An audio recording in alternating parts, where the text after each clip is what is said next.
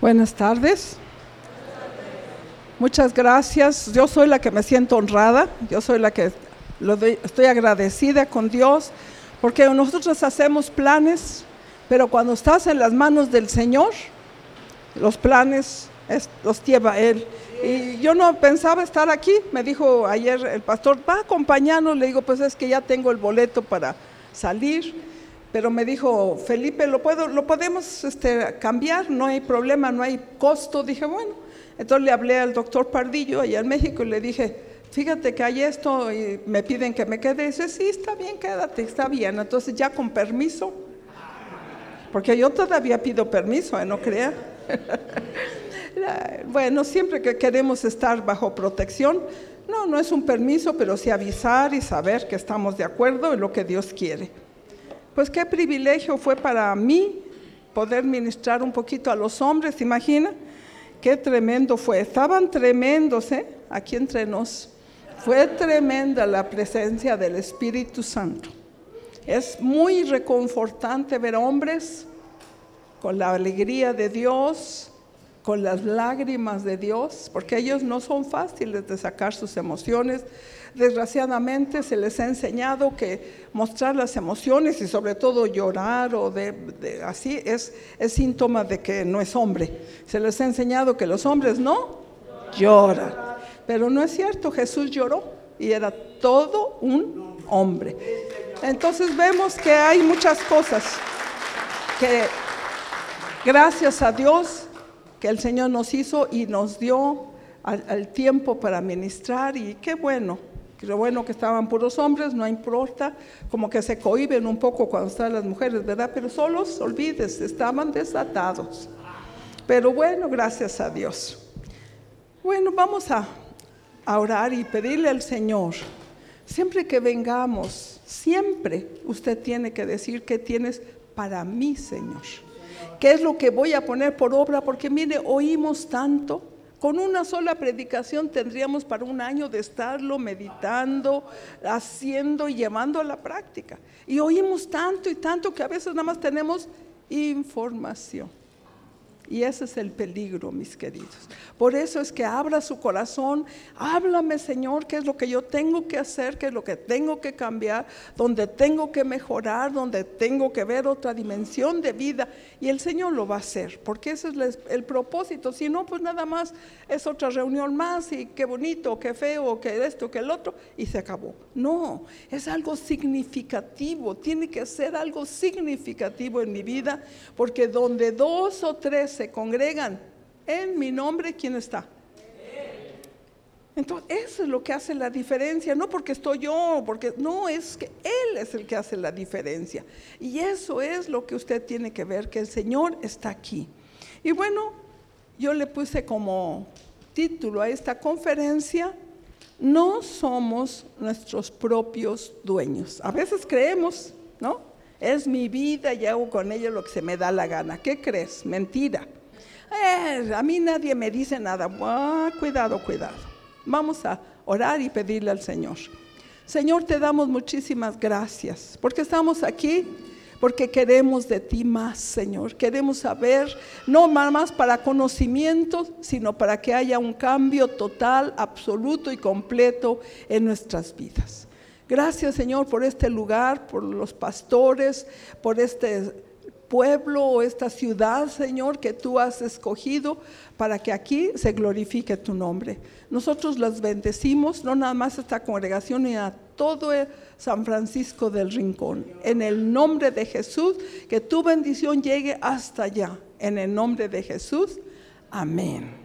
Bueno, me trajo tu hermana. Claudia, su hermana, y que va, se estacionó. No, para los hombres se quedan todos cuadrados, porque las mujeres no calculamos las distancias bien. ¿Qué va? De veras, lo reconozco, pero se estacionó en un mini lugar, una camioneta. La felicité, le digo, qué bárbara, tú sí que sabes manejar. ¡Qué barbaridad! Me dejó con el ojo cuadrado. Bueno.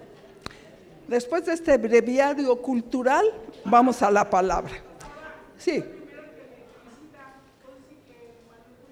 No, mis respetos, hija. No, no, no, no, no. Yo no quiero conocer a tu esposo porque ahí se tiene que cuadrar. Bueno, Primera de Corintios 6, 19 y 20. Dice la nueva traducción viviente. ¿No se dan cuenta que su cuerpo es el templo del Espíritu Santo? Quien vive en ustedes y les fue dado por Dios, pregunta. Y si pregunta, tiene que haber una respuesta. Ustedes no se pertenecen a sí mismos, porque Dios los compró a un alto precio. Por lo tanto, honren a Dios con sus cuerpos. Costamos muchísimo, mis queridos. Un alto precio, ¿usted sabe cuál es? Toda la sangre de Jesucristo, todas sus lágrimas. Es el precio tremendo que el enemigo le puso y lo pagó. La traducción del lenguaje actual, a mí me gusta buscar varias para ampliar nuestro criterio y ver lo que Dios dice. Dice la traducción del lenguaje actual en este, en este mismo versículo de Primera de Corintios 6, 19 y 20, dice, el cuerpo de ustedes es un templo. Y en este templo vive el Espíritu Santo que Dios les ha dado. Ustedes no son sus propios dueños. Oiga bien, cuando Dios los salvó, en realidad los compró. Y el precio que pagó por ustedes fue muy alto. Por eso deben dedicar su cuerpo a honrar y agradar a Dios. Por eso le dije, no somos dueños de nosotros mismos. Y si no eres dueño, tienes que dar cuenta del uso o del abuso de este cuerpo que Dios te dio porque tiene un alto precio. Ya no es un cuerpo cualquiera. Entonces, esta es la gran pregunta. Y ya sabe que siempre me gusta preguntar, ¿no? ¿Cuántos aquí son salvos?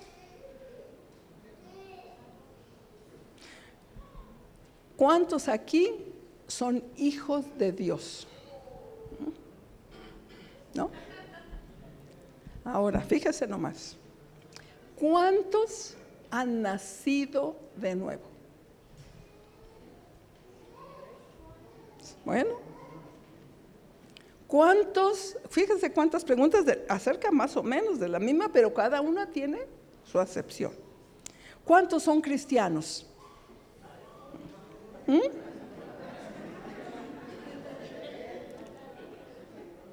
Ahora, si la respuesta fue sí a todo, porque vi que, uy, sí, si la respuesta es sí, entonces quiere decir que le hemos entregado nuestra vida a Dios, completa, absoluta y totalmente.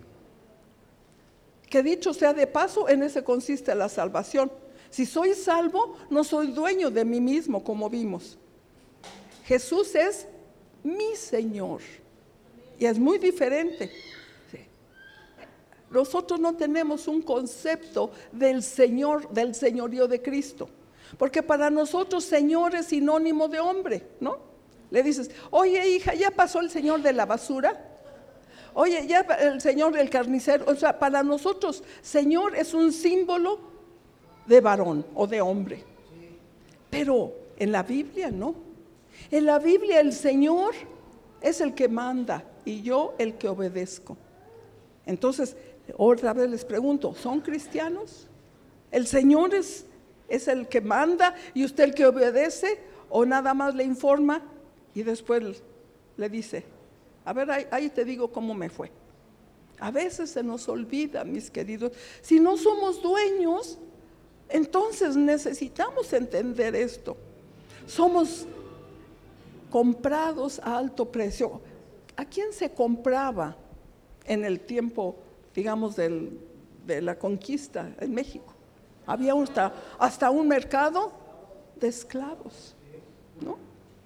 El primer mercado de esclavos es ahí donde viene la hermana Sonia de Tehuacán Ahí fue establecido el primer mercado en América Latina, en México, de esclavos. Ahí está todavía una plaza. Así que eran comprados por precio. Y entonces el esclavo decía, ay, no me gusta este vestido que me pusieron. Así decía. Ay, la cama que me pusieron es muy dura. Ay, a mí me hacen por favor comida vegetariana porque la carne me cae mal. El esclavo podía escoger. Pero nosotros, ¿qué tal? Necesitamos entender el señorío de Cristo en nuestras vidas, mis queridos, porque eso es lo que hemos hecho. Al decirle, ya no vivo yo. Entonces, eso es lo que Pablo decía y él sí lo constaba y él sí lo llevó a la práctica. Ya no vivo yo, mas Cristo vive en mí. Y lo que ahora vivo en la carne, lo vivo en la fe del Hijo de Dios, el cual me amó y se entregó a sí mismo por mí, en la fe del Señor. O sea, obedeciendo lo que Él dice, poniéndole, tomándole en cuenta en todo lo que hago. Así que tenemos que entender que en la vida cristiana, mis queridos, todo, absolutamente todo, se trata de Él. Aquí no tenemos voz ni voto ninguno de nosotros. Él es el que tiene la última palabra. Decía, tenemos que entender, decía, eh, dice la Biblia, si vivimos, para el Señor vivimos. Y si morimos, para el Señor morimos. Sea que vivamos o que muramos, somos del Señor. ¿Es usted el Señor? ¿Es usted el Señor? Si somos sinceros, como que le hemos dicho que sí, pero después agarramos nuestra maleta y hacemos lo que nosotros queremos. Pero mis queridos, en realidad todo le pertenece a Dios. Nada, nada, nada es nuestro. Nada. Bueno, toda la creación le pertenece, ¿no? ¿Qué dice la Biblia? Del Señor es la tierra y su plenitud. El mundo y los que en él habitan. Así que esos que se creen dueños de sí mismos, no hombre, el Señor es dueño. Nada más que les quite tantito cinco minutos del oxígeno, ¿verdad? Caen como mosquitas.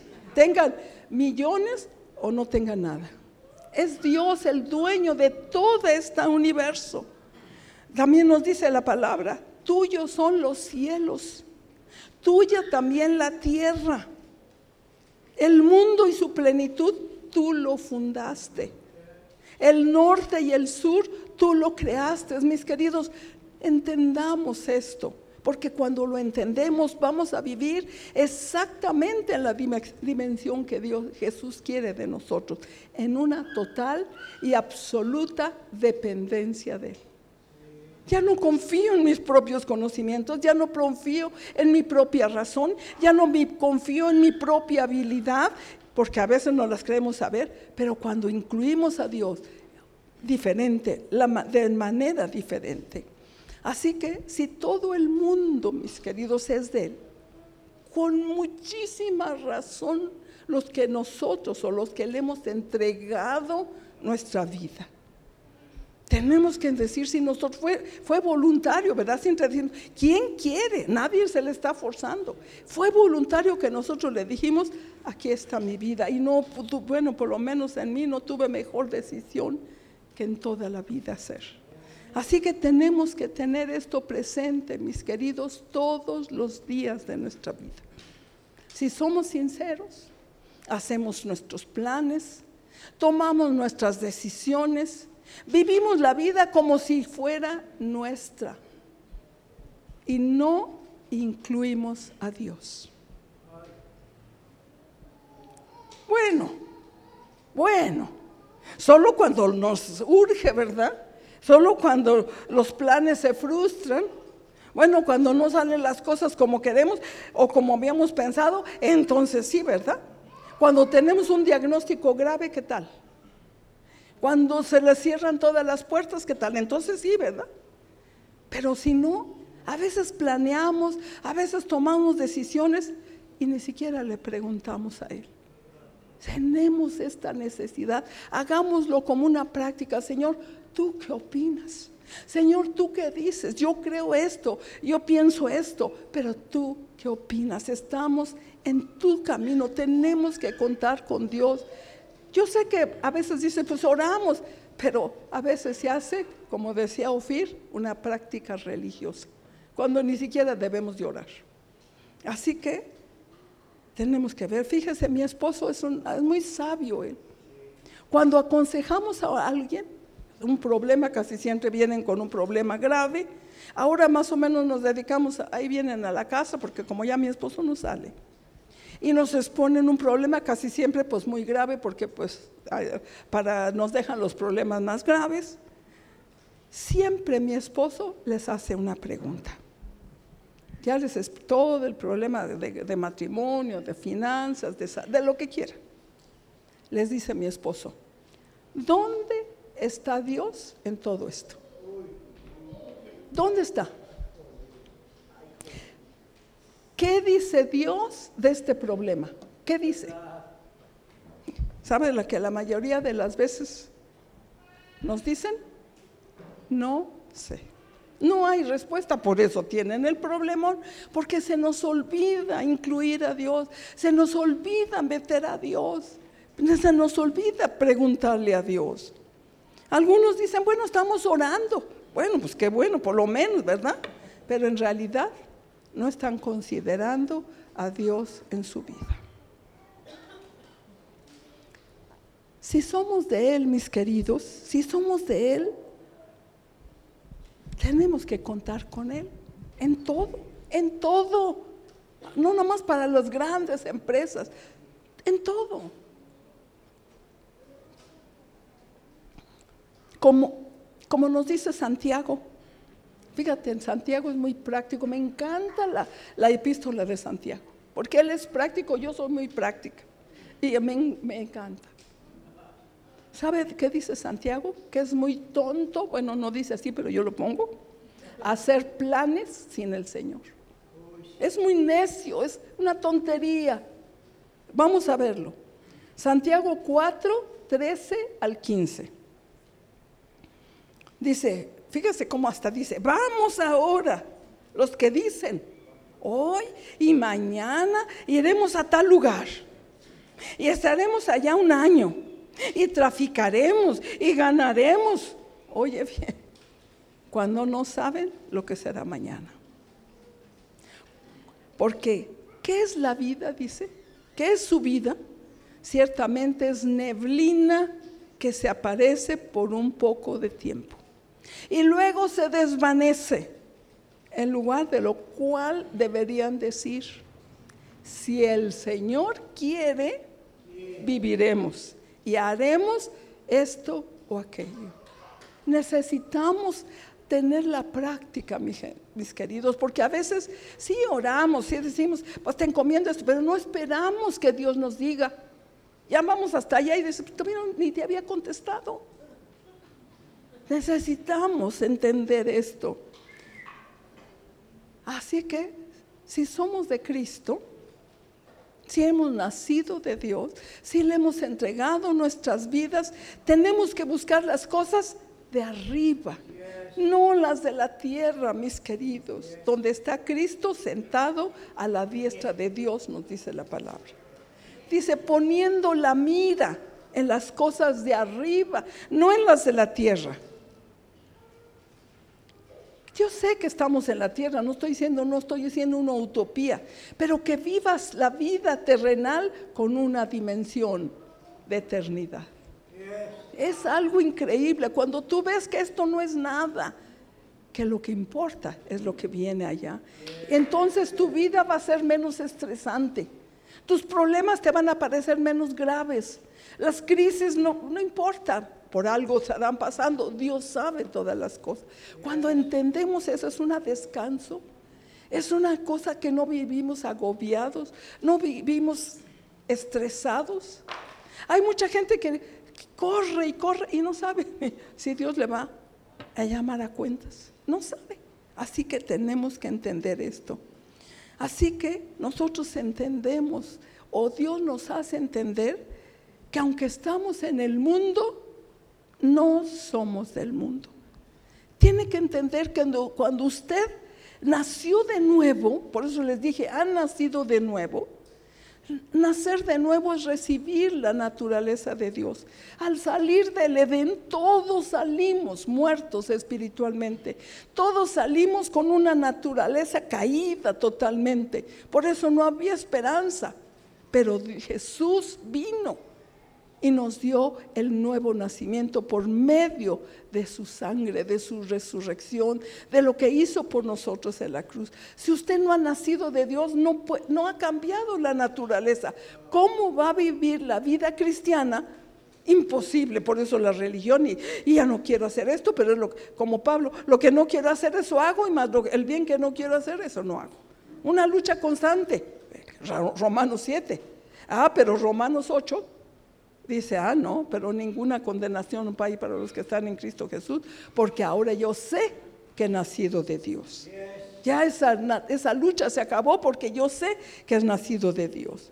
Cuando nacimos de nuevo, la vida de Dios nos sopló, así como en Adán, pero ahora el Espíritu Santo nos sopló y nos vivificó aún nuestros cuerpos mortales, dice. Su Espíritu Santo, ¿no? Nos trasladó, dice la Biblia, del reino de las tinieblas. ¿A dónde estábamos? Allí, caídos, muertos espiritualmente. Nos trasladó al reino de su amado Hijo. Un movimiento de traslación. ¿Se acuerdan cuando estudiamos la primaria? Ay, niños, el movimiento de la tierra son dos. De rotación es un día de 24 horas. Y de traslación, cambio total de lugar alrededor del sol. Muchos cristianos nada más dan la vuelta, se convierten o se reciben a Jesús eh, eh, eh, y son, siguen exactamente igual, porque no cambiaron de lugar. No dice que fuimos trasladados del reino de las tinieblas al reino de su amado Hijo. Les hablaron del reino de Dios, creo, ¿no? Entonces, no vino a darnos salvación, nos vino a traer un reino y ser reyes ahí. Nos trasladó donde estábamos para el reino de su amado Hijo. Dice la Biblia que nos dio vida cuando estábamos muertos en nuestros delitos y pecados. Entonces, mis queridos, dice que ya no somos, ya no somos extranjeros ni advenedizos, sino conciudadanos, legalmente ciudadanos legales del reino de los cielos, mis queridos. Tenemos nuestra acta legalizada de que pertenecemos al reino de Dios. Dígame usted. Y vivimos como si no supiéramos eso. Qué tremendo es esto. Ya no somos extranjeros ni advenizos, sino conciudadanos de los santos. Y oye bien, agárrate de tu silla, miembro de la familia de Dios. Ay, mis queridos, mis queridos, en esa familia no hay, en esa familia no hay negros ni blancos, no hay prietitos ni güeritos.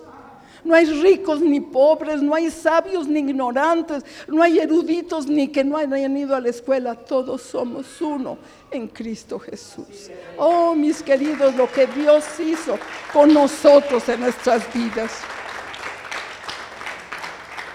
Así que esto tenemos que tenerlo en mente.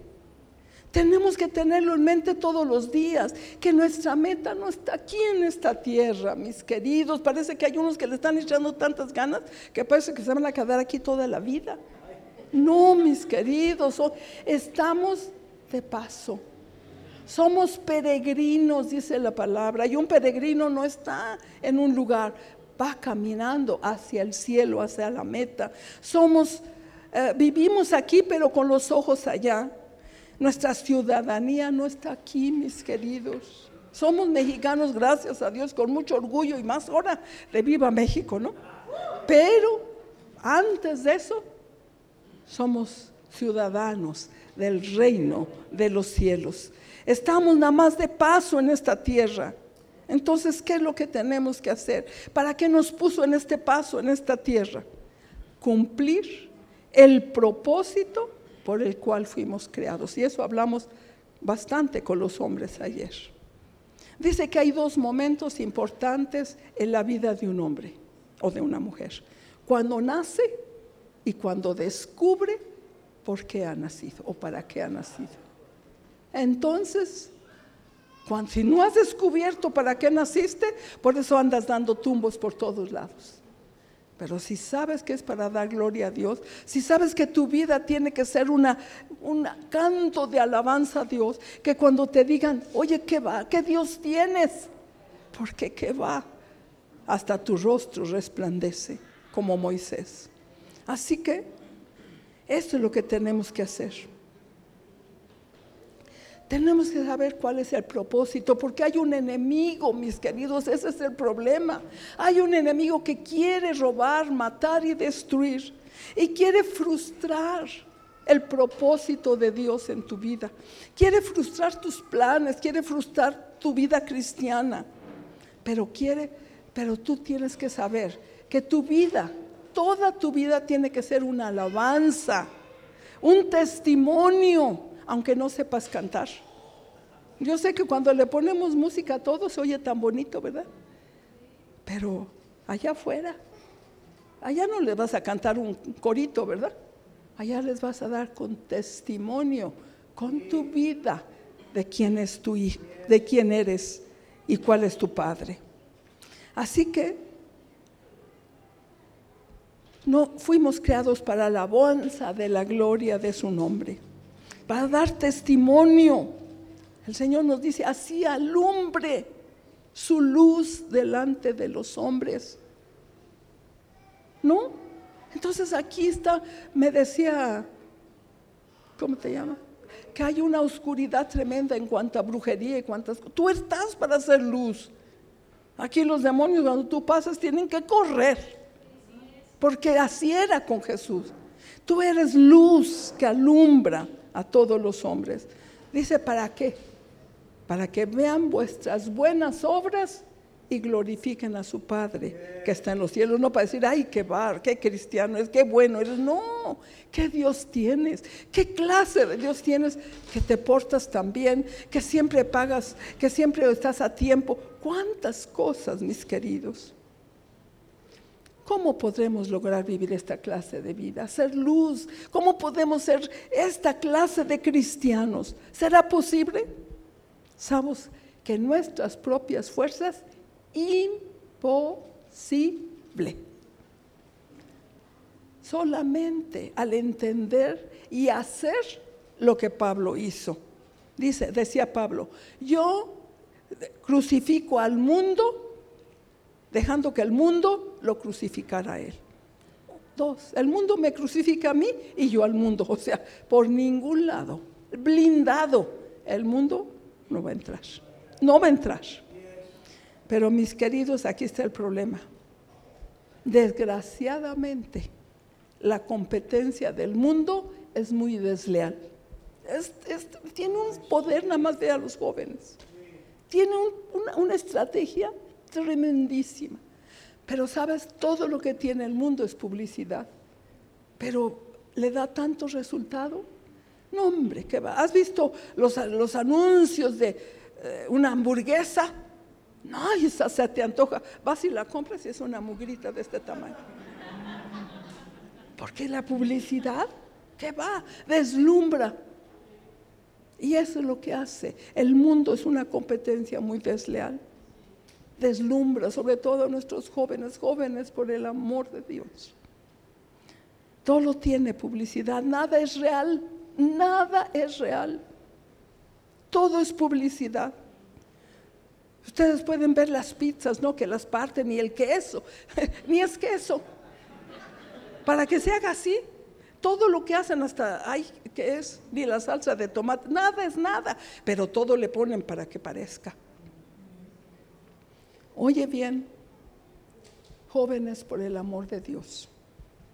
El mundo siempre está de oferta, al dos por uno. La entrada es gratis, lo que cuesta es la salida. Y la cobra a un altísimo precio. Si no, pregúntele a cualquier adicto. De lo más sencillo a lo más grave. Del cigarro a las drogas. Del brindis al alcoholismo. Del sexo a cualquier perversión. Sobre todo la pornografía, mis queridos. Qué tremendo. Yo estoy, yo estoy creyendo, han visto las noticias, cuánto feminicidio, cuánta violencia a la mujer, cuántos niños abusados. Es una exageración, o nunca se había sabido, o está tremendamente eso en el día de hoy. ¿Sabe por qué? Por la pornografía. Es resultado directo de la pornografía. Aún hasta los clérigos también están entrando en eso y Dios nos guarde, que hasta pastores también. Mis queridos, mis queridos, necesitamos eh, cuidarnos. El mundo tiene un atractivo tremendo, tremendo, pero no tiene nada real. No tiene nada real, es pura publicidad. Jesús, ¿cómo oraba por sus discípulos? ¿Qué decía? Yo te ruego por ellos, no ruego por el mundo sino por los que me diste, porque tuyos son y me los diste. ¿Qué les decía?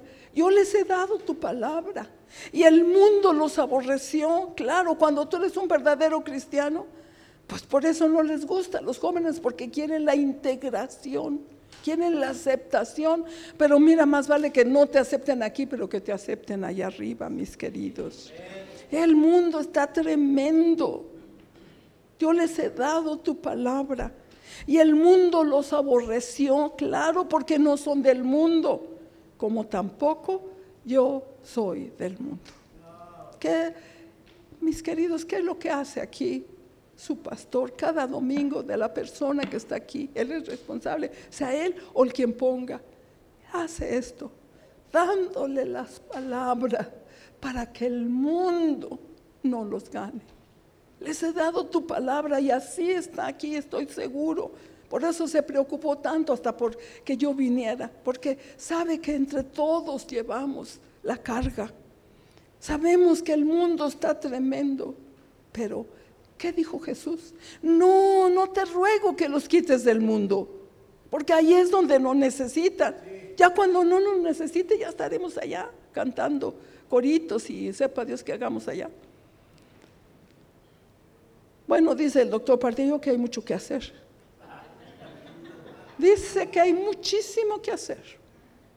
Dice que Dios le reveló que vamos a estar criando todos los niños abortados. Millones de millones de abortos en todo el mundo. Que allá están, que allá están.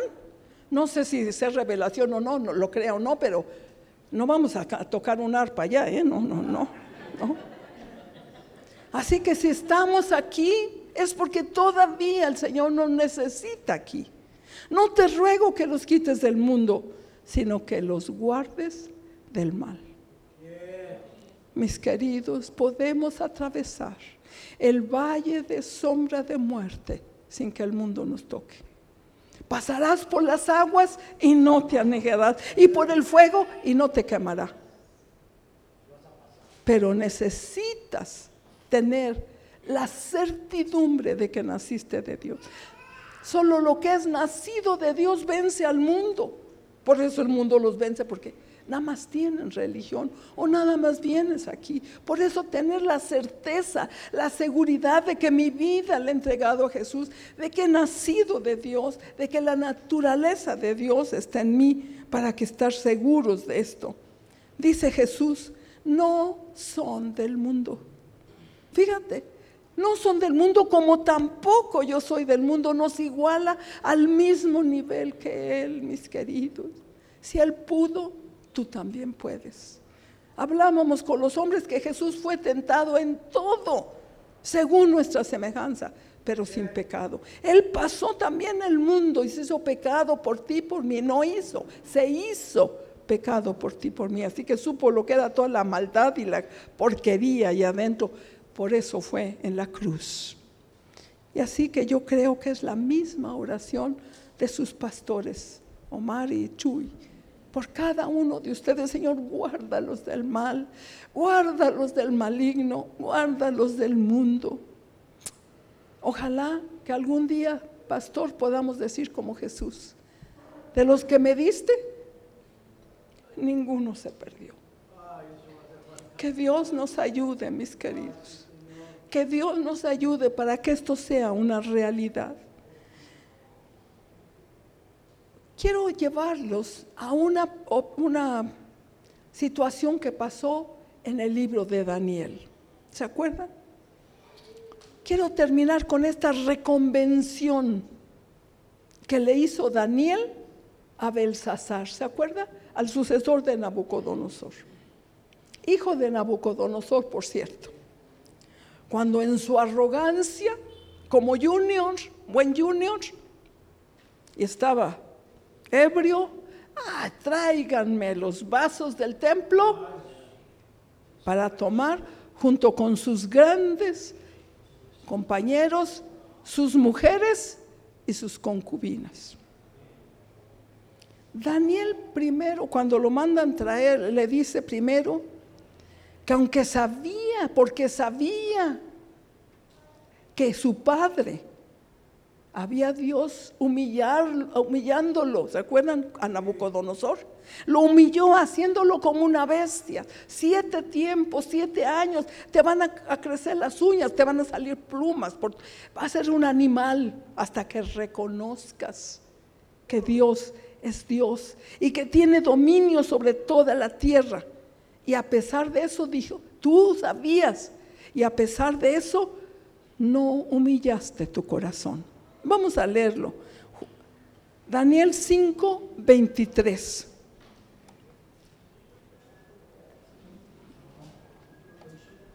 Daniel 5, 23, después que le dice esta reconvención, le dice, sino que contra el, fíjate lo que le dice, contra el Señor de los cielos te has ensoberbecido e hiciste traer delante de ti los vasos, oye esa palabra que quiero que te fijes, los vasos de su casa, y tú y tus grandes, tus mujeres y tus concubinas bebieron vino en ellos.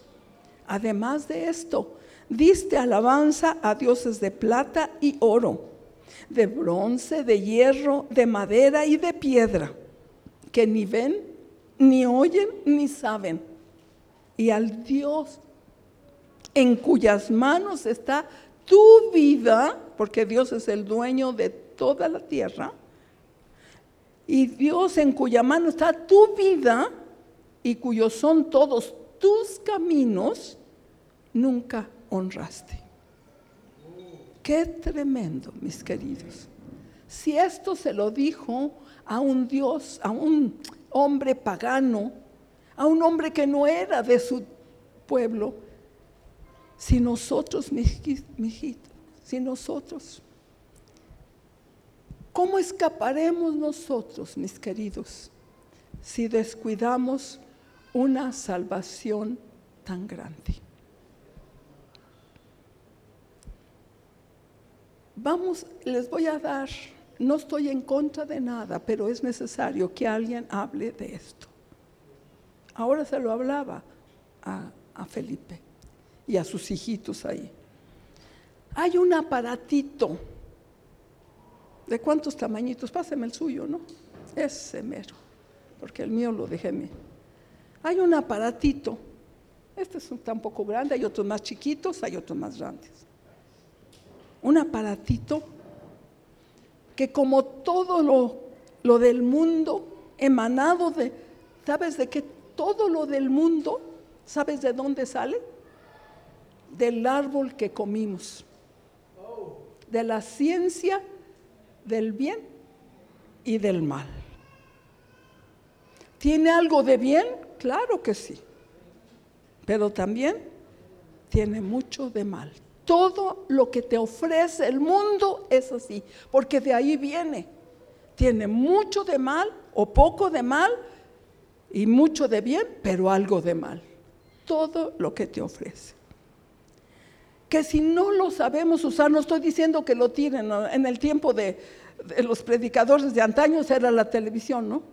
No se acabó rompiéndola, ni esto tampoco, es una necesidad y es algo muy útil si lo sabemos usar. Si lo sabemos usar. Si no lo sabemos usar, mis queridos, oiga bien, es una puerta del infierno. Por eso tenemos que también entregar esto al Señor. Para nosotros usarlo para bien, no para que Él nos use para el mal. Yo les digo a los padres de familia, por el amor de Dios, ¿cuántos padres de familia hay? Tu muchachito tiene un celular, ¿verdad? Bueno, y me van a odiar los jóvenes, pero ni modo. Ahí se encargan con Omar.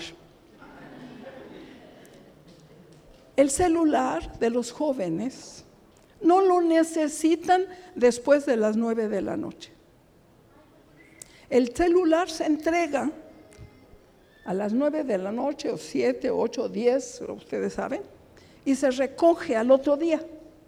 Mis queridos, dejarle esto, se los digo con todo el corazón, dejarle esto en la noche es como si les deja una víbora de cascabel junto con una anaconda.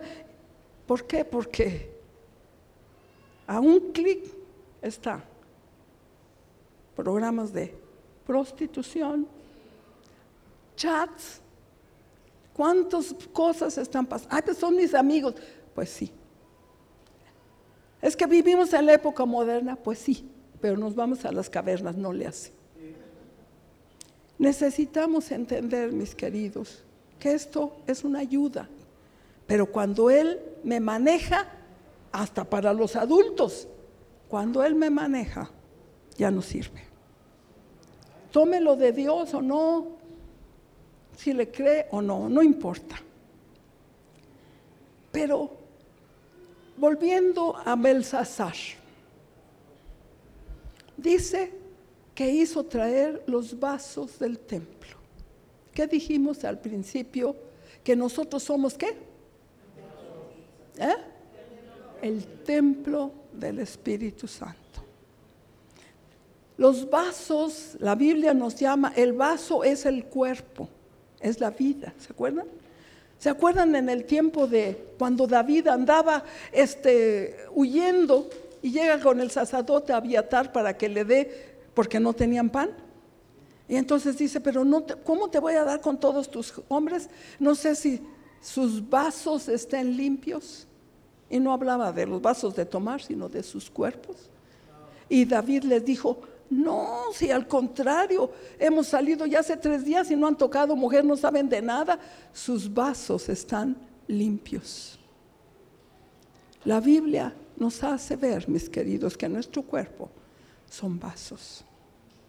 Cuando las cosas sagradas, como en este caso, se usaban para usos viles que venía, juicio de Dios, muerte, muerte. Así fue con Belsasar enseguida.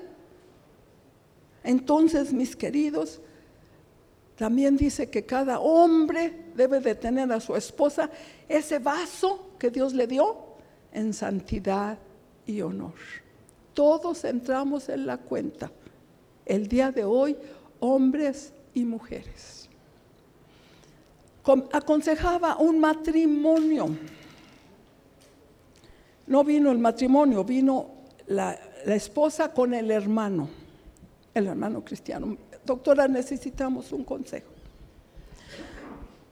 Mi hermana, jugando, empezó a chatear con un señor, no sé, lejos, de Argentina. Y ahí jugando, empezaron a, ella casada, ¿eh? Pero pues, ¿verdad? La tentación está ahí. Y estaban hablando y chateando. El caso que llegaron a mucho más y mucho más. Él dijo, yo necesito conocerte y voy a ir a México. La mujer se puso lívida, blanca, ya no sabía qué hacer porque no le había dicho a su esposo, por supuesto. Viene el hermano, la trae, ¿qué hacemos? ¿Qué hacemos, mis queridos? ¿Qué hacemos? ¿Cuántas cosas estamos viendo ahora? Yo con las mujeres, yo no sé con los hombres, pero con los hombres te olvides. La, mujer, la muchacha empiezan a, porque pues tienen problemas con el esposo, porque el esposo no las quiere, porque ya saben ustedes cómo son los señores. Entonces se encuentran por casualidad al compañero de la secundaria. ¡Ay, fulan! ¿Y cómo estás? Pues, ay, y tú y yo, y empiezan, y oh, se halla el amor de su vida. Hemos tenido no sabe cuántos casos así, no es exageración. Mis queridos, mis queridos, cuidemos nuestros vasos. No podemos usarlo para usos viles. ¿Te acuerdas que el, incienso del, templo, nadie podía hacer otra, otra cosa con eso? Estaba ahí la fórmula, pero nadie la podría hacer para usos viles porque se moría. Tú eres un vaso, tú eres un templo del Espíritu Santo. Mis queridos, es tiempo de buscar al Señor, de saber que, que necesitamos entender esto. Le hemos entregado nuestra vida. ¿Sabe? Yo me he dado cuenta que Dios es el dueño de todas las cosas, solo de una que no le pertenece. ¿Sabe cuál es? Nuestro corazón. Por eso le dice, dame, hijo mío, tu corazón.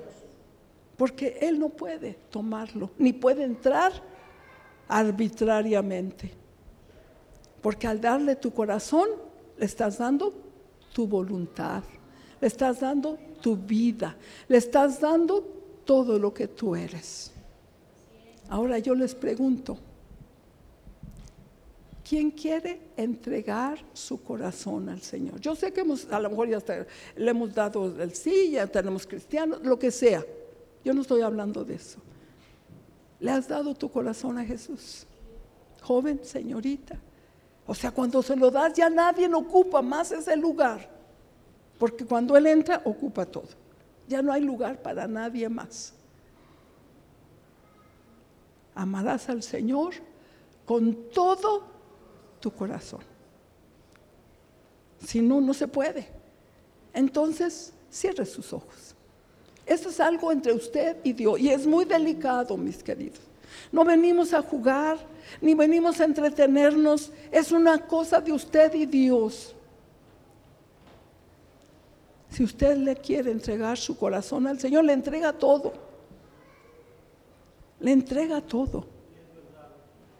Sobre todo las áreas más íntimas y escondidas de tu ser. Señor, te damos muchísimas gracias. Estamos aquí porque entendemos que no nos pertenecemos. Sabemos, Señor, que un día te dijimos que sí que tomaran nuestras vidas.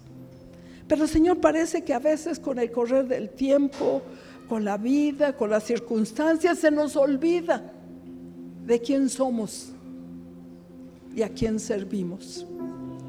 Porque en verdad agarramos carrera, ni te preguntamos, andamos tan llenos del mundo y de todos sus afanes que se nos olvida hasta aún saber cuál es la meta. Pero en esta tarde tú nos estás centrando y tú estás hablando con cada uno de nosotros personalmente. Y Él te está diciendo, dame, hijo mío, tu corazón. Dame, hija mía, tu corazón. Porque de Él mana la vida. Tú sabes que le respondes. Si tú le dices, sí Señor, aquí estoy, de pie, de pie, aquí estoy. Toma mi vida, no soy dueño de nada. De nada, Señor. De nada, Señor. Aquí está mi vida. Si tú la quieres entregar y te quieres poner de pie con ese hecho, lo estás haciendo no porque yo te lo diga o por costumbre, sino por una decisión de hombre o de mujer. de varón o varona, como vimos ayer. Señor, aquí estoy. Te doy las gracias por tú haberme escogido. Hay miles de millones de gente que no te conocen, sin embargo, te revelaste a mi vida. Te doy muchas gracias, Señor. Te doy muchas gracias por darme la salvación.